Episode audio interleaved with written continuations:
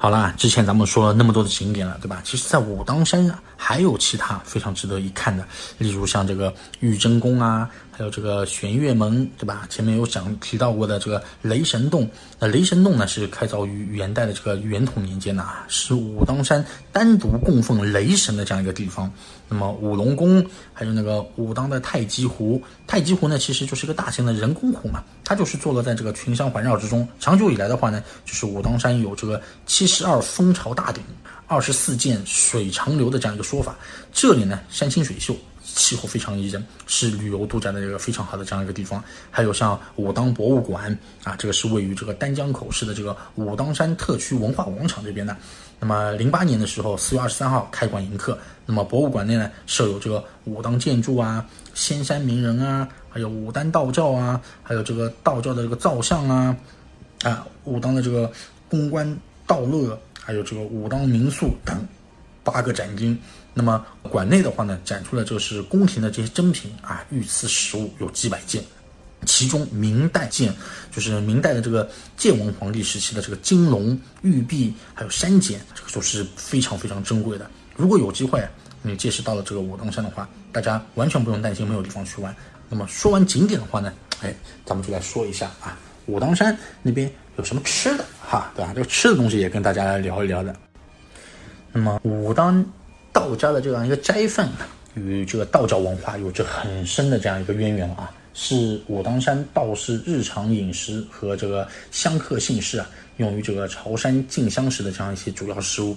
那么将道教的一些哲理呢，也是融入到日常的这个饮食起居当中啊，啊，得以这个修性养生。那么武当道教的这样一个斋饭啊，它这个是呢，最主要是忌食荤腥。啊，以及这个溶鸡蛋啊、生葱啊、还有蒜等刺激食物，而以自然食物为主。其原料呢，主要是来源于这个就是山生山长的这些一些植物和果实，诸如这种什么核桃啊、板栗啊、猕猴桃啊、木耳啊、香菇啊等等。那么油料呢，他们也是一律选用的是植物油啊，寓意道家思想的这样一个道法自然、返璞归真。那么其中的话呢，有这个武当山呢有一个冻豆腐。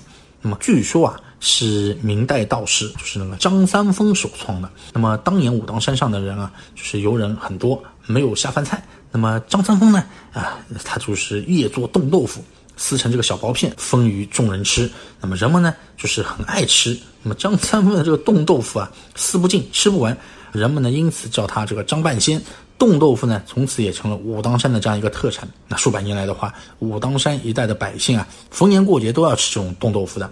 武当山的这个冻豆腐啊，制作的条件有两个自然条件，一个呢要是在零下二十度的这样一个气候，第二个呢是武当山的这个豆腐沟的这个水啊，就它那个沟水后一条是关键，如果没有豆腐沟的这个水水啊。在其他的这个气温、工艺相同的条件下，也是做不出这种冻豆腐的。所以冻豆腐在冬天制作，不仅是当季食用，还可以撕成薄片自然分开，长期食用。所以说它这个洁白细嫩，吃起来呢又有点像牛肉啊，但是比牛肉这个劲嚼，那么也是可以和猪肉媲美。如果用这个冻豆腐炖蹄膀。还有这个味道醇厚，营养丰富啊！如果是用这个冻豆腐什么煮鸭子啊啊，那味道更加悠长了啊！如果用冻豆腐什么炒瘦肉啊，这个是脆嫩，而且又非常的这个鲜香的啊。然后呢，就是那个太极鱼丸啊，太极鱼丸是武当山宾馆制作的这样一个精品佳肴了啊。那么，在这个武当山美食与道教文化相结合，精美的这个太极鱼丸不仅呈现的是一个美食，更是将这个武当山的这个背景文化融入进来了。武当山当地还有很多这个文化菜啊，这个等等你们大家如果有机会去了，就发掘一下啊。因为为什么说这个太极鱼啊？这个太极鱼丸，因为它这个造型啊，就是非常的赏心悦目啊，而且。就口味也非常的独特，很滑嫩。那么另外一个呢，就是什么呢？就是一个黑木耳菜品啊，黑木耳的一些菜品。武当山的这个黑木耳，这个肉厚细腻啊，韧而不硬啊，软而不烂。那么感觉就是那种滑中带爽，胶质感非常的丰富啊，是有这个独特品质的这种木耳，具有这种滋补润燥，还有这个养血益胃、活血止血，对吧？润肺润肠这样的一些作用。那么武当山餐桌上面经常能够看到这个木耳的，啊，所以说这个而且木耳的话，它你像像凉拌也好，冰镇也好，热炒也好，所以说百搭的木耳这个怎么吃都是非常美味的，而且营养价值又高，对吧？还有一个呢，就给大家看一下这个什么呢？就是竹叶菜。竹叶菜其实是武当山常见的这样野菜之一了啊。那么春夏秋啊都有。那么竹叶菜呢是含有这个花青素类的，那么是粘液质淀粉等成分，那么具有这种清凉解热解毒、强心利尿的这样一些作用。它这个是用于什么急性的这个热病啊？比如说你这个高热、烦咳，还有咽喉咽喉这个炎肿啊、上呼吸道或者是尿路感染这些急性的炎症，啊，你吃这个就比较好了。而且竹叶菜的话，它可以做上汤、清炒、蒜蓉、凉拌啊，都是可以做的。那么还有一种菜呢，叫做什么呢？叫做步步高。步步高呢，又称这个指甲菜，它这个是生长在这个野山瘦水间啊。那么藤长不过半尺，那么颜色呢，看上去像玉一样的，上生绿叶啊，两两相对啊，椭圆形的肥厚，这个形如人眼，小如米粒。哈，看上去非常的水灵。那么凉拌步步高啊，清炒步步高啊，还有步步高炒鸡蛋啊，对吧？这个都是在当地啊，也是很多人都是吃的。还有这像步步高菜，这个蔬菜饼等等，都是可以制作出来吃的。那么再给大家介绍一个菜呢，就是叫叫做槐花菜。槐花味道呢是非常的这种清香甘甜的，而且呢也是富含这个维生素啊，还有多种矿物质的。同时呢还具有这个清热解毒。凉血润肺，哎，降血压，这个对高血压的人来说，多吃一点这个槐花菜是蛮好的啊。还有预防中风的这样一个效果。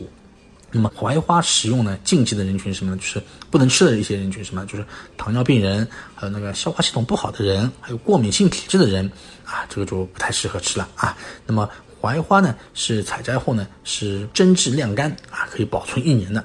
那么槐花呢，既可以做汤。也可以拌菜、焖饭啊，甚至可以做这个槐花糕啊、包饺子。那么日常生活中最常见的就是那个蒸槐花，又名这个槐花麦饭啊。在这个槐花开花的这个季节，武当山大街上面很容易就能买到这个槐花馅儿的这个包子，都是可以吃得到的。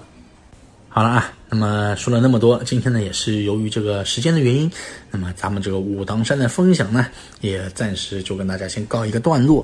那其实呢，我们每一次啊。一提到这个武当山，大家是不是会想起那个武侠小说中鼎鼎有名的这个武当派，对吧？作为我国有名的这个道教名山啊，武当武术的这样发源地，它呢是被称为这个横古无双圣境，天下第一仙山，足以可以看见就武当山这样的一个魅力。所以说呢，无论什么时候啊，来武当山旅游的客人都是非常非常的多的。也是非常怎么说呢，就值得大家今后啊去玩一玩的这样一个地方。嗯，我们呢也是一样啊，希望这个疫情呢早点都控制住，最好是所有的高中风险地区啊全都清零，对吧？那么咱们呢也能放心的、安心的一游这个仙山，领略一下武当山真正的魅力之所在。好吧，那好了，那咱们今天的这个分享呢，先到这里。那么下一期的话呢，我们也会再带来更多的一些好玩的、有趣的一些目的地，再给大家一起来分享。啊，那朋友们，我们下期再见了。